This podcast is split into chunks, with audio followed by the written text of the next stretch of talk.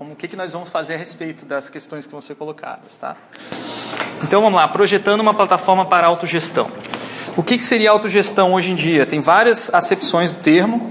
É uma pessoa que está bem famosa no mundo inteiro promovendo a autogestão é um, um, empresário brasileiro chamado Ricardo Sembler.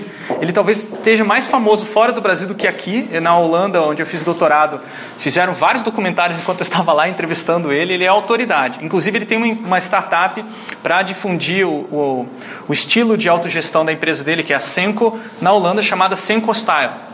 E eles vendem muitos cursos, muitos treinamentos, e muitos holandeses admiram ele como se fosse assim um Bill Gates. Já faz bastante tempo, né? Eu me lembro quando Sim, faz bastante tempo que ele, que ele fez esse livro. Isso é anos, 8, anos 80 ou 90. É, é muito tempo.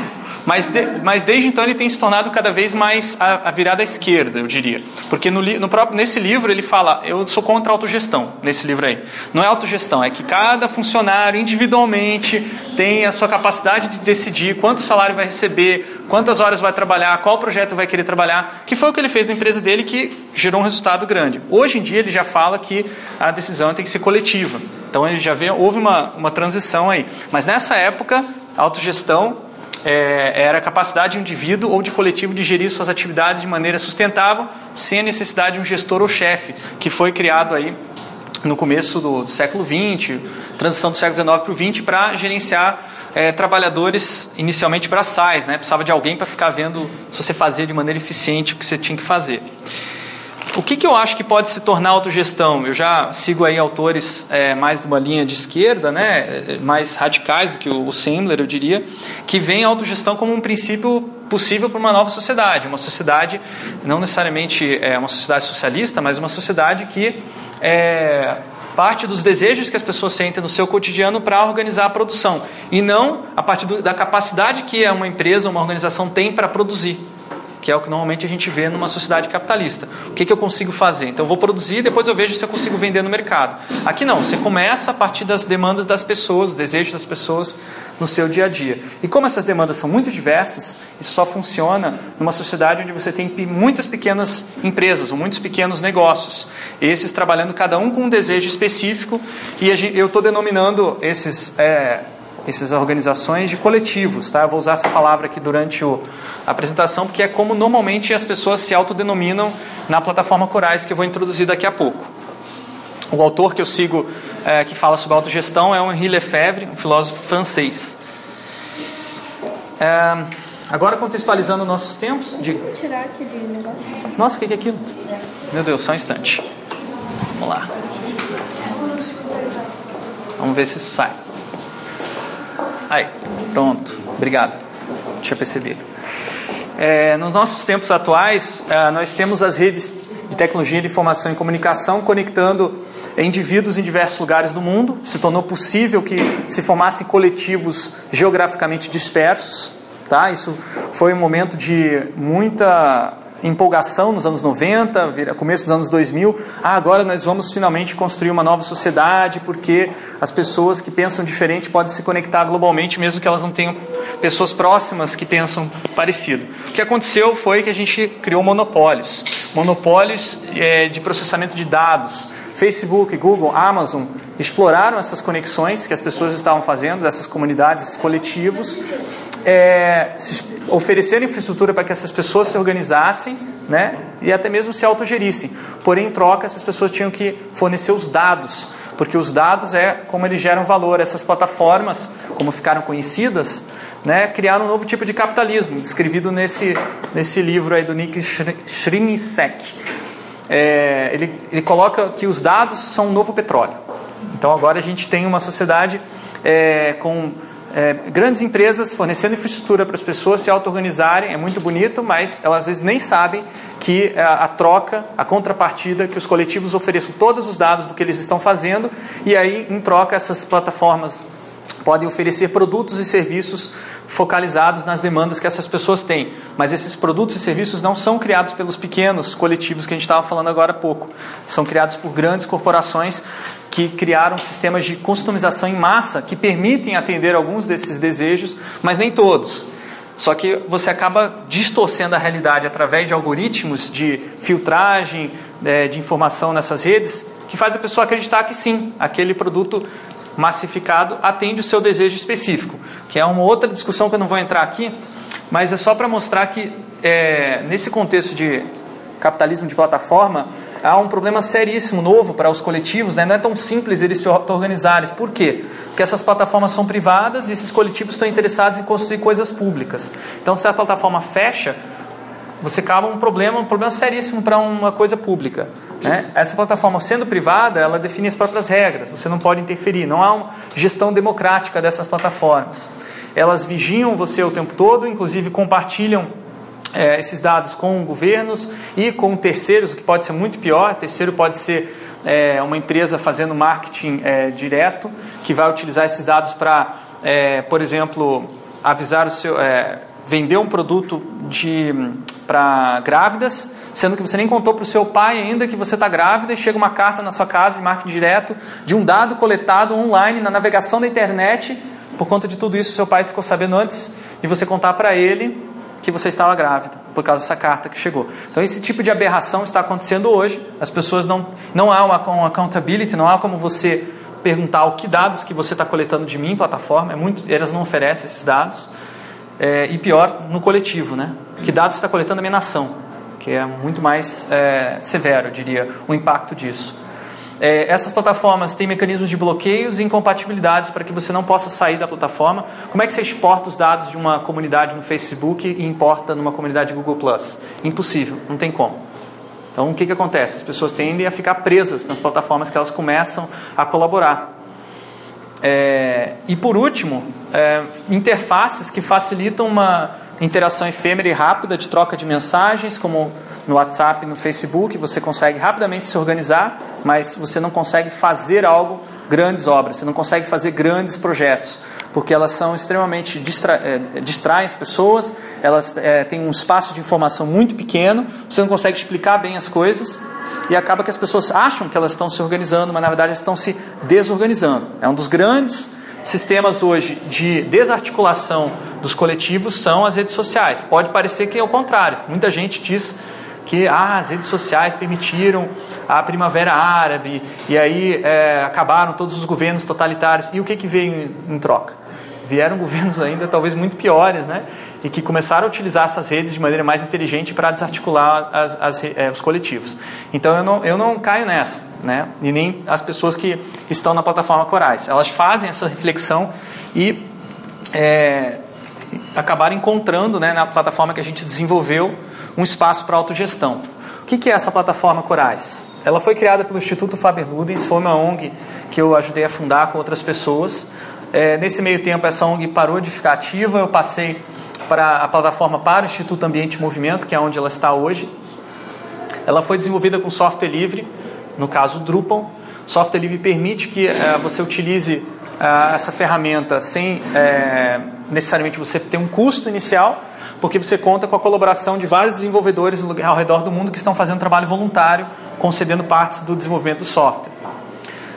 Ela é hospedada pela CanTrust Hosting, que é uma empresa do Canadá, desculpa, uma cooperativa do Canadá que hospeda iniciativas solidárias. É, se não fosse pela CanTrust, o Coragem já teria sido fechado, porque a partir do momento que ele teve muitos usuários, é, o custo de processamento no, no servidor onde está hospedado se tornou proibitivo, a gente não conseguia mais pagar. Tentamos fazer campanhas de geração de fundos, não conseguimos, até que a gente chegou nessa. descobrimos essa cooperativa que nos hospedou por um preço fantástico. Né? Nosso custo hoje de hospedagem é de 300 reais por mês, que é muito baixo. É, ela é utilizada por produtoras culturais colaborativas, é, inter, o coletivo Intervozes, quem é da comunicação deve conhecer, TEAR, é, EITA, que é a cooperativa de desenvolvimento de software associada ao MST, FISLI e muitos outros coletivos que eu vou citar ao longo do, da minha apresentação. O Instituto Faber Ludes, como eu falei, ele estava focalizado em desenvolver design e tecnologia, foi fundado aqui em Curitiba, é, a gente rodou ele mais ou menos por uns 5, 6 anos, bastante ativo, depois houve uma diminuição das atividades. É, o que, que a gente tinha lá? Desenvolvimento de projetos de design, de inovação à distância. Nossos estudantes tinha uma pós-graduação na época, eles é, vinham de vários lugares do Brasil, para eles trabalharem colaborativamente, eles tinham que usar Google Drive, que eram as ferramentas que a gente conhecia na época. Esse, essa, essa reflexão crítica que eu estou fazendo aqui agora, a gente não tinha na época. A gente passou por esses problemas todos para gerar essa reflexão. É, mais ou menos lá pelos anos 2008, a gente começou a ver um debate internacional rolando em torno de pensar um design que seria compatível, equivalente ao software livre. E ficou conhecido lá fora como Open Design, assim como Open Source também é um termo usado relativo ao software livre. Só que no Brasil a gente usa a palavra software livre ao invés de open design, ou design aberto, ou código aberto, desculpa. Então a gente começou a discutir, será que tem um design livre? Né, a partir dessas é, referências é, culturais que o próprio movimento software livre no Brasil já traz, que é, é os, o movimento de pontos de cultura que o Gilberto Gil lançou aqui no Brasil no, no começo dos anos 2000, que foi excelente para divulgar o software livre como uma ferramenta de criação artística. Ele mesmo fez parte do Creative Commons, que é uma iniciativa aí, é, de legislação aberta para licenças abertas. E também trazendo aí a origem desse movimento que o Gil fez parte, foi o Tropicalia, que vem lá da antropofagia do movimento modernista brasileiro no começo dos anos é, do século XX, que dizia que a gente deveria é, se apropriar de conceitos externos através de uma degustação canibal é, é, metafórica. Né? Não é para você comer os, os, as, os, né, as, pessoas que vêm aqui, mas você come as ideias das pessoas que trazem para cá, né? ou quando você vai para fora e você digere e transforma em algo que seja mais condizente com a nossa cultura. Tá? Então a gente sempre pensando um design que fizesse sentido no contexto brasileiro, a gente criou a plataforma Corais. Ela foi desenvolvida inicialmente para é, permitir autogestão de projetos em design. A gente, na, na época, só trabalhava com designers, só com designers e pessoas ligadas ao design. E a gente criou a plataforma achando que os designers iam se apropriar, mas não foi isso que aconteceu. Pouquíssimos designers, a não ser aqueles que realmente estavam vinculados aos nossos cursos e atividades, utilizaram, mas houve uma utilização massiva por outros tipos de coletivos, que eu já vou apresentar daqui a pouco. A plataforma ela foi criada com a visão de que ela fosse funcionasse como se fosse um recife de corais. Isso no design a gente chama de biomimética, que significa você criar um sistema inspirado num sistema natural. E o que, que tem nas, nas corais, no recife de corais que é interessante? Quando você tem, cria um, quando surge um, um corais, que é um ser vivo, né, surge aquela, aquele desenho lá do, tipo uma árvorezinha e tal, ele cresce, ele vai se desenvolvendo, chega uma hora que ele morre. Quando ele morre, a estrutura de, dele, de calcário, fica. Ele não, não desaparece. Não é como um esqueleto que se decompõe, fica e começa a crescer outros corais em cima dessa estrutura. Quanto mais corais vão crescendo um para o outro, vai ficando mais robusto, mais forte. Então, é, é, o corpo morto, digamos assim, é os restos de um, de um, de um animal, ele se torna substrato para outro animal. E aqui a analogia é a seguinte: o corpo morto de um projeto se torna substrato para um outro projeto. Então a ideia é que todos os projetos na plataforma Corais fossem públicos e que todas as pessoas pudessem ver os erros e acertos dos outros dos projetos que passaram por lá para aprender e utilizar inclusive ferramentas desenvolvidas nesses projetos. Existem outras é, analogias que a gente fez entre o Recife de Corais e a plataforma, mas eu não vou entrar em detalhes aqui no design. Uma delas é que o Corais não é uma rede é, estilo Facebook e Google, em que você define uma relação é, objetiva entre uma é, entidade, entre um ser vivo e outro. Né? Então você adiciona como amigo uma pessoa, formando uma rede é, baseada em, em vértices, não, látice, melhor dizendo, né? isso aqui na matemática, ou grafos sociais. Ah, na Corais, assim como no, na plataforma Corais, assim como nos recifes de Corais, é, a relação se dá por superposição e é, compartilhamento de espaços. Então a metáfora não é uma metáfora de rede, é uma metáfora de espaços compartilhados. Então cada projeto ele reúne um grupo de pessoas, nesse caso aqui é um projeto que tem um, dois, três, seis pessoas, e aqui tem um outro projeto que tem duas pessoas só. Essa pessoa é compartilhada pelos dois projetos. Essa pessoa não, não adicionou essa aqui como amigo, nem essa como amigo, nem essa. Ninguém se adicionou como amigo. As pessoas criam um projeto e colocam as pessoas que vão participar daquele projeto e acabou. Não tem uma ligação de elos fracos, como existe numa rede social como o Facebook, que se adiciona duas mil pessoas e que você não necessariamente nem conhece quem está na sua rede. Para o Facebook é interessante que você tenha mais contatos para que você gere mais dados e você seja exposto também a maior número de propaganda, aumentando a chance deles é, terem uma rentabilidade maior. Para Corais, o foco não era esse. O foco era que as pessoas é, realmente construíssem os seus projetos, executassem e compartilhassem os resultados com as outras pessoas que eventualmente tivessem interesse. Aqui é um exemplo de uma página de um projeto. Como vocês podem ver, tem muita informação, tá? É, são várias ferramentas aqui em cima que você pode utilizar para organizar o seu projeto. A gente chama de ferramentas colaborativas. A primeira ferramenta é o painel de, de novidades, que é isso que vocês estão vendo aqui. Então, eles, o grupo utiliza, o, o projeto utiliza para avisar os seus colegas o que está acontecendo. Aí você tem blog, ferramenta de gestão de tarefas, a listagem dos membros com seus contatos, sugestões, texto colaborativo, votação, questionários, moeda social, agenda, compartilhamento de fotos, mapas mentais, compartilhamento de arquivos, planilhas. Todas essas ferramentas desenvolvidas com software livre. Algumas delas a gente fez adaptação, outras já foram é, disponibilizadas é, pela própria comunidade. O projeto colaborativo ele é estruturado de maneira que as pessoas tenham sempre uma consciência histórica do projeto. Então existe uma ordenação cronológica, bastante ferramenta para você ter uma noção de onde o projeto está neste momento, pelo que ele já passou e para onde que ele está indo. Então a gente tem visualizações como essa aqui que mostra quando foi postado cada uma das informações dentro do projeto e em que momento do ano. Então você pode navegar aqui e ver todo o histórico do projeto você tem um calendário também mensal para organizar as atividades do mês e outras ferramentas que eu não vou mostrar aqui. A ferramenta que eu acho que tem mais a ver com esse grupo né, é a ferramenta de moeda social, que a partir do momento que a gente desenvolveu, gerou muita procura por essa plataforma. Essa ferramenta consiste num sistema de trocas customizado, cada projeto vai criar o seu, vai criar a sua moeda vai definir o que, que ela representa em termos de trabalho e vai utilizar ferramentas de visualização da economia. Aqui nós estamos vendo uma economia é, solidária criada para a Universidade Livre de Teatro Vila Velha e mostra o perfil de cada participante desse projeto e quanto dinheiro ele tem no saldo dessa moeda social. Quando o mostrador está no verdinho, quer dizer que essa pessoa fez muito pela sua comunidade e a comunidade deve, tem um crédito com ela. Tá?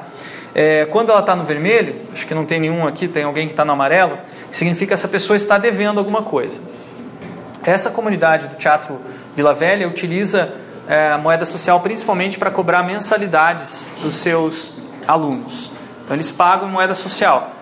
Então quando ele paga, como é que ele recebe o dinheiro para poder pagar a mensalidade que é cobrada todo mês automaticamente? Ele tem que fazer uma tarefa voluntária, que na verdade não é voluntária, é paga, né, de manutenção do, de manutenção da, do teatro. Então, é, por exemplo, quebrou alguma coisa no teatro. É oferecido uma demanda de, ó, que está quebrado o negócio. Se alguém consertar isso, essa pessoa ganha 100 tempos, que é o nome da moeda deles. Quando a pessoa ganha 100 tempos, ela pode usar os 100 tempos para pagar a mensalidade do teatro. Eles já estão rodando esse, é, esse teatro Vila Velha há mais ou menos uns 3 anos, nesse modelo. Ainda estão até hoje. Ainda estão até hoje. Como é que eles, eles desenvolveram uma metodologia aí de organização que não foi eu que desenvolvi nem estava na plataforma. A plataforma foi reagindo ao que eles começaram a fazer. Então eles começaram assim, ó, uma pessoa cadastra uma tarefa, uma tarefa bem parecida com os sistemas de gestão de tarefas, como é, o próprio Google Keep e outros que existem. Ah, tem que fazer isso, tem que consertar alguma coisa. Uma outra pessoa vai lá e conserta, fala, consertei. Ela bota um comentário, consertei. Uma terceira pessoa fala, realmente, consertou, está consertado, está funcionando. Esse aqui é o fiscal. De, depois que o fiscal verificou, vem uma quarta pessoa que diz que é o banco. Essa pessoa é o gestor do banco. E ela vai fazer a transação é, pagando Mariana Rosa por ter feito a tarefa. Aqui está o valor né, de 40 tempos pela atividade de pesquisa, no caso aqui o que ela, que ela fez. Tá? É, então esse método de é, divisão do trabalho para gestão do banco tem funcionado muito bem porque não sobrecarrega o gestor do banco, que é um problema sério nas é, economias solidárias, nos arranjos solidários. Normalmente a pessoa que gere, gere o banco fica puxando o cabelo, assim, não aguenta mais porque é muita informação que ela tem que gerir. Outra coisa, ninguém precisa perguntar a ela como é que está o estado atual da economia, que é o que normalmente precisa também. Porque está no caderno, né, só aquela pessoa tem. Não, aqui você vê online em tempo real o estado da economia. Como é que constrói um lastro social, o lastro dessa moeda? Que é bem difícil isso aqui, não é tão fácil resolver isso, né? Porque senão as pessoas começam a gastar, gastar, gastar, e como é que se dá um limite, né? E como é que isso aí, como é que as pessoas acreditam no dinheiro? Se as pessoas não acreditarem no dinheiro, não tem valor. É, a gente, daí uma produtora cultural colaborativa, que é um chamada é, colaborativa PE, eles são do, do, de Pernambuco, obviamente, né? eles têm um, tinham um movimento de ocupação da concha acústica da Universidade Federal do Paraná, do Federal de Pernambuco. E lá, assim como a gente tem uma concha aqui também, né, ficava vazia, quase não tinha nada acontecendo. Então eles, o coletivo se organizaram e falaram: vamos organizar um monte de evento. A universidade se deixa a gente administrar a concha, a gente inclusive limpa, é, é administra, faz tudo, mas também a gente faz nossos eventos e a gente cobra por esses eventos. Beleza, a universidade deu ok, eles começaram a gerenciar a concha. E aí eles criaram uma moeda social é, que tinha é, poderia ser trocada por ah, serviços que essa produtora cultural colaborativa podia fazer. Por exemplo, você era um músico, você queria fazer um, um show na concha, você tinha que pagar é, é, esse você ah, não desculpa você dava o show você ganhava na verdade você era pago né? O músico ganhava 500, é, 500 é, conchas, por exemplo, dar o show.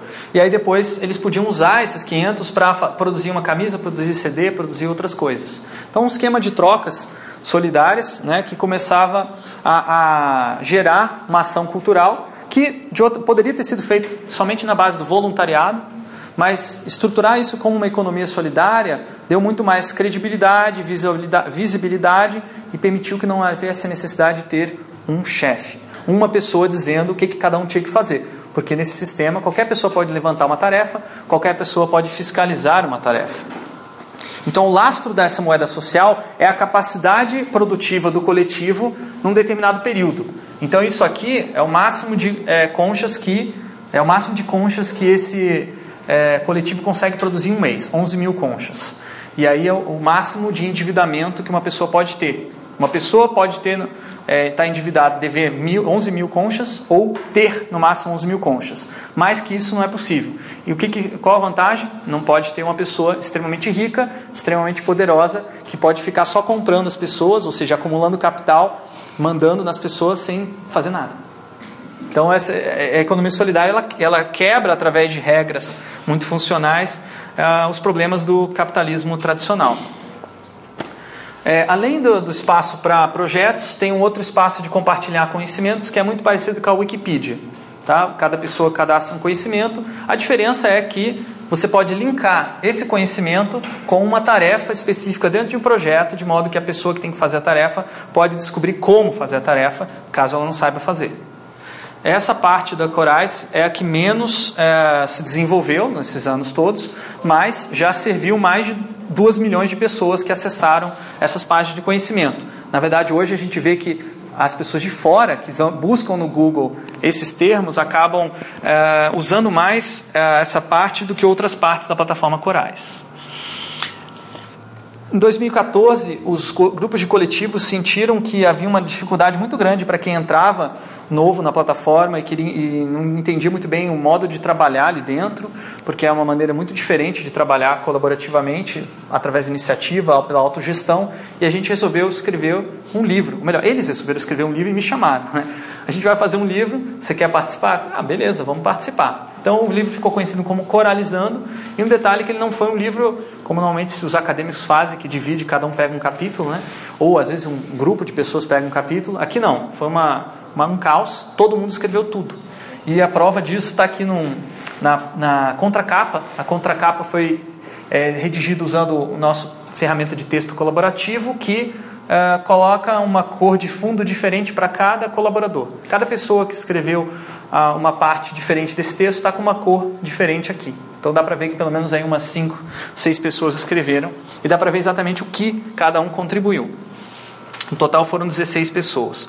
Esse livro tem aqui, daí eu vou passar aqui para que vocês quiserem dar uma olhada. Ele está disponível para download PDF gratuitamente, é, licença Creative Commons e também quem quiser uma versão impressa pode pedir sob demanda. Acho que custa 30 reais, alguma coisa assim, não está caro não. Então, no total já são mais de 5 mil projetos, não, desculpa, 600 projetos, 5 mil membros, em várias é, é, regiões do país. Eu destaco regiões do norte aí que, por mais que é, seja distante, normalmente não sejam utilizados recursos de informática aqui pela falta de infraestrutura, mas ainda assim tem pessoas no Roraima, no Amapá, no Amazonas utilizando a nossa plataforma aí. Tem projetos com índios, tem projetos com é, comunidades é, é, quilombolas, tem várias, vários projetos aí, não vou passar por todos, mas vou mostrar alguns. É, no contexto das questões de autogestão que surgiram aí esses anos que a gente tem refletido. O primeiro deles é o que motiva a criação desses projetos. É, a pessoa em algum determinado momento, ou o coletivo começa a se frustrar por estar trabalhando para um outro que ele não admira, um outro que faz um uso do seu trabalho que não, não se sente é, valorizado ou não sente que realiza algo interessante para a sociedade. Então a pessoa quer fazer uma coisa que ela gosta, só que a sociedade não paga para fazer aquilo que ela gosta, que é, por exemplo, produzir música, produzir cultura. E é, daí o que, que acontece? Ela entra nessa contradição aqui que o Marx já descreve há muito tempo, né, que é o valor de uso versus valor de troca. O que essas comunidades querem é gerar valor de uso. Elas querem fazer projetos que deem satisfação por si próprio, não fazer um projeto para receber dinheiro para você, através do consumo, realizar os seus desejos. Eles querem, na verdade, que o próprio projeto em si já satisfaça as necessidades. E isso acontece através do, da solidariedade. Como? Através da criação de um bem comum, que é uma causa que une o coletivo. O coletivo é orientado para produzir, cuidar, manter e melhorar este bem comum. Só que nem sempre está claro qual é este bem comum, que eu acho que é a grande questão para esse nosso grupo aqui. A gente não tem. O que, que a gente vai construir juntos, né? Na plataforma Corais a gente tem ferramenta, a gente utiliza o nome projeto ao invés de comunidade ou grupo para forçar as pessoas a definirem esse bem comum. Quando se fala projeto, todo projeto tem um objeto. Tem algo que está sendo transformado, algo que você quer realizar. Mas quando se fala comunidade, grupo, que é que normalmente as redes sociais fazem, né, chama de grupo no Facebook, comunidades do Orkut, né? Essas comunidades elas não têm um foco e acabam muito facilmente perdendo é, a, a, participação, o engajamento. É, o comum ele é importante porque ele, ele gera esse, esse engajamento para a manutenção desse comum. Então aqui eu vou trazer um exemplo de um comum clássico. Na verdade a palavra no inglês é commons. Commons são é, campos que existiam na Inglaterra que não tinham donos, não existiam, não existiam, não era propriedade privada, era compartilhado. Quem quiser colocar suas vaquinhas para pastar podia colocar. Só que aí começou a, a historicamente, né, surgir regras para as pessoas não abusarem dessas, desses comuns. Isso ficou conhecido como é, tragédia dos comuns. Essa discussão sobre esse assunto. É, tem um artigo do Hardan falando sobre isso ele vai explicar que se você não, não tiver regras, vai haver necessariamente a tragédia dos comuns, que é uma pessoa ou, um grupo de pessoas abusar daquele espaço, colocar mais vacas para pastar do que o campo consegue é, é, alimentar e vai eventualmente minar a colaboração, as pessoas vão começar a ter uma atitude egoísta e com o tempo elas vão cercar as suas partes desse comum e o, o comum que existia deixa de ser comum e passa a ser algo privado. Para evitar que isso aconteça, então surgem regras, e aí eu uso o termo meta-colaboração para falar desse processo que a gente está nesse momento, nesse grupo, que é a definição das regras de como que a gente vai colaborar. Então a gente está colaborando sobre como vamos colaborar. Tá? É... Quanto mais explícitas essas regras forem, mais fácil vai ser para novatos se juntarem ao nosso grupo. Tá? Porque ele sabe o que, que ele pode fazer, como que ele pode colaborar, contribuir. Essas regras é importante que elas sejam revisadas de tempos em tempos e não sejam escritas é, em pedra, né? que elas se tornem algo é, fluido e dinâmico. Na plataforma Corais existe uma ferramenta de texto colaborativo e tem os comentários que são usados para negociar essas regras. A regra mais importante dos projetos na plataforma é a de permeabilidade. Quem pode entrar e quem pode ver as informações que estão lá dentro. Então tem 248 projetos abertos e públicos. Qualquer pessoa pode entrar, qualquer pessoa pode ver. 157 projetos com inscrição moderada. Somente quem for autorizado pode entrar, mas todo mundo pode ver o que foi discutido no projeto. E quando todo mundo mesmo, não necessariamente logado. 53 projetos são fechados, ninguém pode entrar, a não ser aqueles que já foram cadastrados, mas todo, todo mundo pode ver. E por fim, 164 projetos fechados e privados. Ninguém pode ver, ninguém pode entrar, a não ser quem já está lá dentro. Tá? Isso aqui significa o quê? Não é uma construção de comum. Tá? É, um, é um fenômeno que está acontecendo nos últimos anos, é, em função aí do, da desarticulação, eu diria, dos movimentos sociais. Eles estão se tornando menos colaborativos entre eles. Tá? Essa lógica de competição e de escassez de recursos e a economia é, baseada aí no, nos cortes, né, está é, inclusive influenciando a, a, organização dos coletivos, então está crescendo muito projetos fechados e privados que não compartilham informações. É uma pena, mas eles também acham que isso é necessário para se proteger, para evitar que outras pessoas utilizem informações públicas contra o coletivo. Tá? No total, 622 projetos atualmente. É, nós temos visto que projetar em público tem uma grande vantagem. Tá? É um aprendizado que a gente trabalha, a gente passa para os coletivos, nem todos eles acreditam na gente, né? Que tudo que fica discutido no projeto fica na web, é uma transparência radical. Isso significa que um paraquedista do Google, que é uma pessoa que está buscando um assunto específico, cai na página que está sendo discutido aquele assunto do projeto, lê e pode usar para outras coisas que você nem imagina. É, Projetar em público aumenta a chance desse projeto ser útil para alguém, mesmo que ele seja interrompido na metade, mesmo que ele não atinja os seus objetivos. Isso acontece muito. A maior parte dos projetos da plataforma nunca realiza o que ele se propunha a fazer, mas a informação fica ali e uma outra pessoa pode utilizar. Eu vou dar um exemplo aqui, que é o Tecnojovem.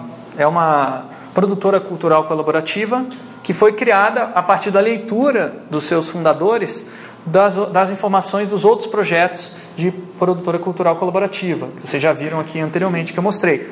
Eles não se conheciam, essas pessoas. Somente por ver o que estava saindo na plataforma, eles copiaram. O modelo funciona da seguinte forma: os estudantes é, querem, precisam ter uma vivência de extensão, como a comunidade, então eles constroem uma produtora cultural colaborativa para produzir filmes, fotografia, é, criação de software, website, por aí vai, e aí utiliza uma mecânica de é, economia solidária para motivar os estudantes a criar o seu negócio, por aí vai. É uma, uma ferramenta de empreendedorismo social muito interessante, uma tecnologia social reconhecida pelo Banco do Brasil, inclusive. Cada projeto tem seus momentos de tomada de decisão, né? Só que essas decisões normalmente são baseadas num consenso mínimo, que não é consenso total, que a gente está acostumado. Mínimo é o seguinte: ah, se uma ou duas pessoas concordarem comigo, vamos tocar e vamos fazer. Isso significa que existem várias ações descoordenadas num coletivo. Isso não é necessariamente um problema, desde que haja momentos para se recoordenar. Os participantes devem falar sempre o que pensam publicamente, até o prazo de uma decisão colocada por qualquer pessoa. E qualquer pessoa pode propor uma decisão, porém, quem abre a decisão também é obrigado a fechar essa decisão e, e dizer: olha, acabou, foi decidido isso, mesmo que ninguém tenha votado. Essa é uma dica muito boa para o nosso coletivo. É, aqui tem dois exemplos. Qual deverá ser a próxima sede do encontro de produtoras culturais colaborativas, Recife ou Porto Alegre? Qual deverá ser a periodicidade do encontro, anual, bienal? Então, esse tipo de decisão é extremamente é, impactante nas atividades na, do grupo, do coletivo, né? E é, isso é feito usando a ferramenta de votação. É, quando você está decidindo, você também, antes disso, você está co-criando alguma coisa para decidir a respeito, né? E essa cocriação, é, ela, ela parte por três processos, passa por três processos, né? Criação de algo, análise e síntese é, de várias ideias, né? A ideia co-criada, ela gera maior identificação, porque todo mundo olha para aquela ideia e fala, é, eu participei, eu estou me enxergando ali dentro, eu sinto que eu estou construindo isso, eu faço parte. A gente oferece texto colaborativo, comentários com desenhos, eu esqueci de colocar aqui, mas tem mapa mental também para cocriação. Aqui um exemplo de uma marca criada para um vocabulário da participação social, um projeto capitaneado pela Fundação Avina e o Cidade Democrática. É, aqui vocês veem nesse gráfico cada pessoa que participou desse, dessa construção dessa marca. Aqui na primeira coluna sou eu, na segunda coluna é um dos fundadores do projeto, aqui um colaborador do projeto, aqui um fundador, aqui uma pessoa que é, foi convidada, aqui um, um terceiro que estava passando na plataforma e começou a colaborar também. Tá? Então aqui eu fiz um primeiro rabisco usando a ferramenta de comentário com desenho e é, o Parra Henry e o Frederico Bortolato comentaram em texto e aí eu re reagi e fiz uma nova versão. É, recebi mais um comentário de uma outra pessoa, do Rodrigo Yellow, refiz uma nova versão. Então eles não sabiam desenhar de repente para fazer isso, mas eu podia desenhar para eles. Tá? Até o momento que o Pop, o Ricardo Pop, ele pegou e copiou esse desenho aqui e fez diferente. Ele mudou o desenho, né? Então tem na, na ferramenta de desenho você tem que copiar desenho e continuar o desenho para que haja esse processo. Então foram várias interações até chegar na, na marca e essa marca quando as pessoas olham elas falam puxa eu fiz parte disso. Então gera uma identificação. Quando se fala em cocriação, é importante falar sobre licenças abertas.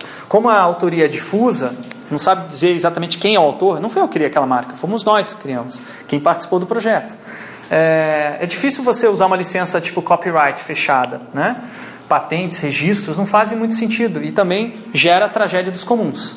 A longo prazo, as pessoas vão deixar de colaborar porque elas estão preocupadas em garantir o seu, a sua parte do comum. Licenças abertas, elas servem para proteger o bem comum, em especial aquelas que obrigam as pessoas a manter a mesma obra. Que se ela cria uma obra derivada, desculpa, mesma licença. Se ela cria uma obra derivada baseada na sua, ela é obrigada a usar a mesma licença. Isso é uma escolha, tá? Não existem licenças abertas que não exigem isso. Um projeto com licença aberta, ele pode contribuir para outro projeto, ampliando assim o bem comum. Então a ideia de Creative Commons, que é bem famosa, na internet, né, que é, é a licença que a gente utiliza na própria plataforma, né, é a ideia de você criar um comum é, de compartilhamentos de música, samples de música, é, textos, é, qualquer tipo de criação criativa que fique disponível para que qualquer pessoa pode compartilhar, remixar, transformar em alguma outra coisa. Na plataforma Corais escolhemos que não seria permitido copyright para evitar a tragédia dos comuns. Então você não pode criar um projeto e dizer é copyright. Se você criar um projeto, automaticamente você está fazendo uma cessão de direitos para quem quiser utilizar, desde que essa pessoa siga as regras do Creative Commons, que são as seguintes. 480 projetos escolheram que apenas a atribuição, ou seja, o crédito, é suficiente para o projeto deles. Tá? É a mais aberta de todos. Isso é um sinal bem positivo, que 480 dos 622 escolham que seja tudo aberto. 71 é, colocaram que é obrigatório que seja compartilhado pela mesma licença, que significa o quê? Você não pode fazer uma apropriação comercial disso aqui e fechar o que você derivou daquela criação. Três apenas não querem derivados, tá? o que era esperado. As pessoas querem colaborar mesmo, querem derivados. É, 14 dizem que não pode ser comercial. Três pessoas falaram, não quero que você... É, você pode é, reproduzir a obra, mas você não pode modificar a obra. 14 falaram, não pode fazer uso comercial, mas pode fazer derivados. 42 falaram, é, não, não comercial e tem que compartilhar igual, quer dizer, mais restritivo. E o último, mais restritivo de todos, é não pode usar para uso comercial e não pode fazer derivado nenhum, que é a menos aberta de todas. Tá? Então, bem pouquinho a gente faz essa escolha, a gente vê aí uma, uma opção per, por construir um, um comum é, bem aberto. Né? E refletindo sobre comum, a gente tem visto que é, muitos projetos, esse comum é um espaço físico compartilhado. Como eu falei já da Concha, mas tem vários projetos envolvendo casas colaborativas, casas compartilhadas e outros espaços. É, a gente entende que o espaço virtual da plataforma expande esse espaço físico, permitindo coexistência quando as pessoas não estão nos espaços físicos. Normalmente esses espaços físicos são gerenciados no tempo de é, voluntariado da pessoa, não é o tempo principal de trabalho dela, é no final de semana, é quando ela não pode necessariamente estar ao mesmo tempo que outra pessoa lá no espaço físico para manter aquele lugar. Então ela se organiza pela plataforma, através desse espaço virtual. Então o espaço virtual às vezes é compartilhado por diversos espaços físicos também. 39 dos 622 projetos incluem a palavra espaço na descrição do que é o projeto. Então é uma é uma categoria importante para entender essa plataforma. Um exemplo é o Teatro Vila Velha, eu já tinha mostrado o, a, o espaço virtual, agora mostro o espaço físico. É um teatro que estava entrando em decadência por conta do corte de financiamento da Petrobras e a própria comunidade do teatro que uh, estava ao redor resolveu manter, assumir, digamos assim, a manutenção desse teatro usando o sistema de economia solidária que eu já mencionei para vocês. Então eles conseguem já há três anos manter o teatro funcionando, apesar da, do corte de recursos aí do, de origem governamental. Outra reflexão interessante é que a maior parte dos projetos não tem uma estratégia clara, mas tem muitas táticas. Que é uma tática? Qual é a diferença tática e estratégica? Na estratégia você cria um espaço, ou pelo menos você observa todos os detalhes do espaço e você pensa os seus movimentos. Na tática você não conhece o espaço todo e você não está preocupado em conhecer, você está preocupado em reagir, encontrar uma brecha rapidamente para você reagir a uma situação, é, é, é, digamos assim, hostil. Tá? Então eles trabalham muito nas brechas, aberturas e negligências que o Estado cria na sociedade. A maior parte dos projetos estão fazendo coisas que deveriam estar sendo feitas pelo Estado. Tá? Então faz parte, é, por mais bonito que seja a economia solidária, faz parte de um processo aí de desarticulação do Estado, Estado mínimo. É, na verdade, não, a origem disso aqui não é uma origem muito positiva, mas a gente acha, eu acredito que é mais interessante a gente tentar criar essa alternativa do que tentar salvar o Estado, minha opinião. Mas é obviamente que é um debate difícil. Tá? É, para produzir um espaço robusto, né, o coletivo ele precisa criar estratégia de longo prazo. Isso é uma coisa que é difícil conversar com esses coletivos porque cada um tem uma visão de como tem que ser o projeto e às vezes para criar uma estratégia você tem que co, é, você tem que convergir e essa convergência é muito difícil por causa da diversidade de pessoas, diferenças de pensamentos. Então alguns coletivos acham não nós não precisamos de estratégia, vamos continuar agindo na tática, que é melhor do que a gente é, tentar definir para onde que a gente vai, o que é também uma discussão bem interessante para o nosso grupo. Eu acredito mais que nosso grupo precisa de mais de tática por um momento do que de estratégia, mas tudo bem. E por fim, a última reflexão que eu trago é a solidariedade, né? Esse sentimento não é natural. Eu não acredito que o homem nasce bom, a sociedade o corrompe, como diz o Rousseau. Eu acredito que a solidariedade, assim como qualquer outro sentimento, é uma construção social e que a gente pode agora reconstruir. E esses movimentos de economia solidária estão realmente tentando reconstruir esse valor perdido, digamos assim, ou desvalorizado na sociedade capitalista. Né? É muito difícil. Você tem que ter um esforço de resistência, porque a todo momento vão vir valores antissolidários em todas as interações que você tem numa economia capitalista. É, aqui vem um ponto importante, que a economia solidária não se sustenta sem uma cultura solidária. Então é preciso ter símbolos, rituais, é, marcos simbólicos para que as pessoas é, acreditem na solidariedade. A esperança, que é uma categoria muito forte aí da, da pedagogia do Paulo Freire, de outros pensadores latino-americanos, né? ela é fundamental para a solidariedade realmente acontecer. Então eu não vejo solidariedade como um mecanismo ou apenas uma, uma, um atributo, uma característica de uma economia alternativa como solidária. Eu vejo mesmo como um valor cultural que a gente deve cultivar. Por fim, eu queria só falar sobre problemas que a gente enfrenta na plataforma Corais. É, ela foi construída com o software Drupal, versão 6. Hoje estamos na versão 8. Não é compatível, não é possível fazer atualização direta. É preciso reconstruir de novo a plataforma Corais do zero. Apenas aproveitando, obviamente, esses aprendizados todos que foram feitos a partir do uso dela, né? É, isso vai dar um trabalhão do cão. A gente não tem recursos hoje para fazer isso. Tá? Uh, porque ah, o próprio sistema, a própria atualização já se fez para não ser compatível? Foi. Foi uma decisão muito, eu acho muito ruim da comunidade de desenvolvedores Drupal de escolher que não fosse compatível a versão 8 nem a 7 com a 6. Eles escolheram isso para permitir que fossem usadas tecnologias mais avançadas.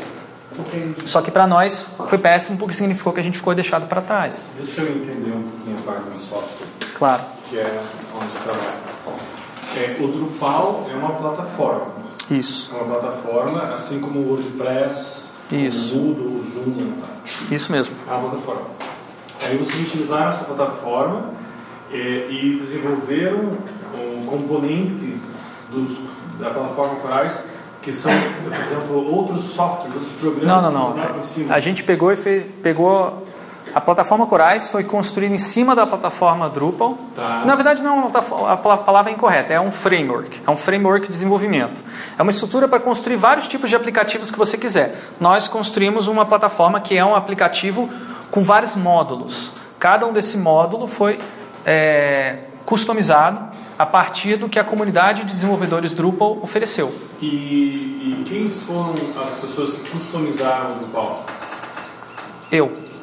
É, e- Customizaram. Só eu. Não teve, mais, não teve mais nenhuma outra pessoa que mexeu no código, a não ser eu.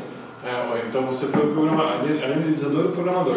Eu quase não programei porque essa customização no Drupal acontece num alto nível de abstração. Muita coisa é feita sem precisar ver o código. Eu vi algumas vezes, mas eu não sou programador de formação, nem gosto de programar. Mas eu consegui fazer uma coisa bastante complexa usando esse framework.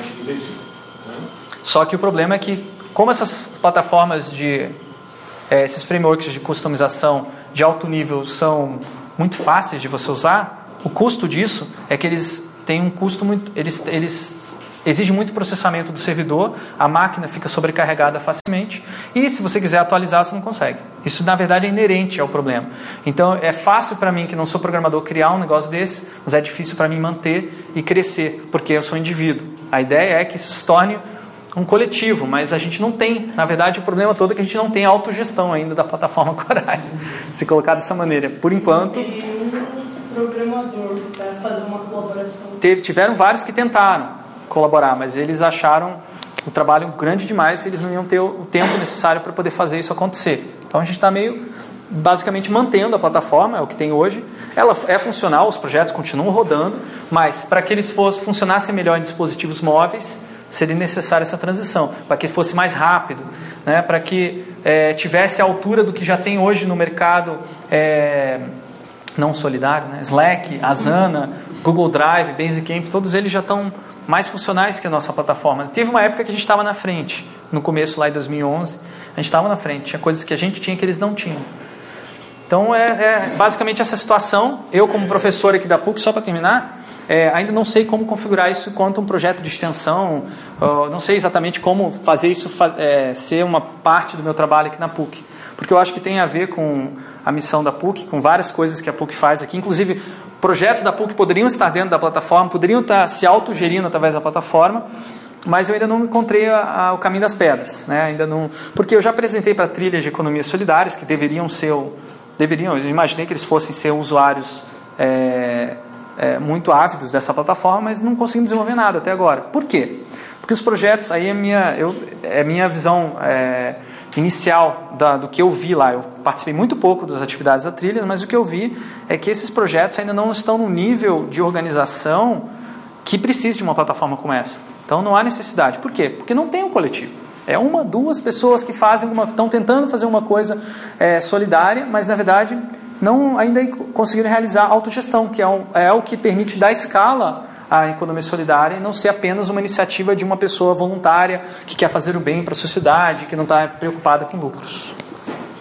Bom, gente, é, só por último dizer que tem uma, um grupo de programadores que se re- resolveu fazer o Corais 2.0, tá? Eu não participei dessa iniciativa, até porque eu estou querendo enfatizar a autogestão, então estou me distanciando para não ficar carregando nas costas, né?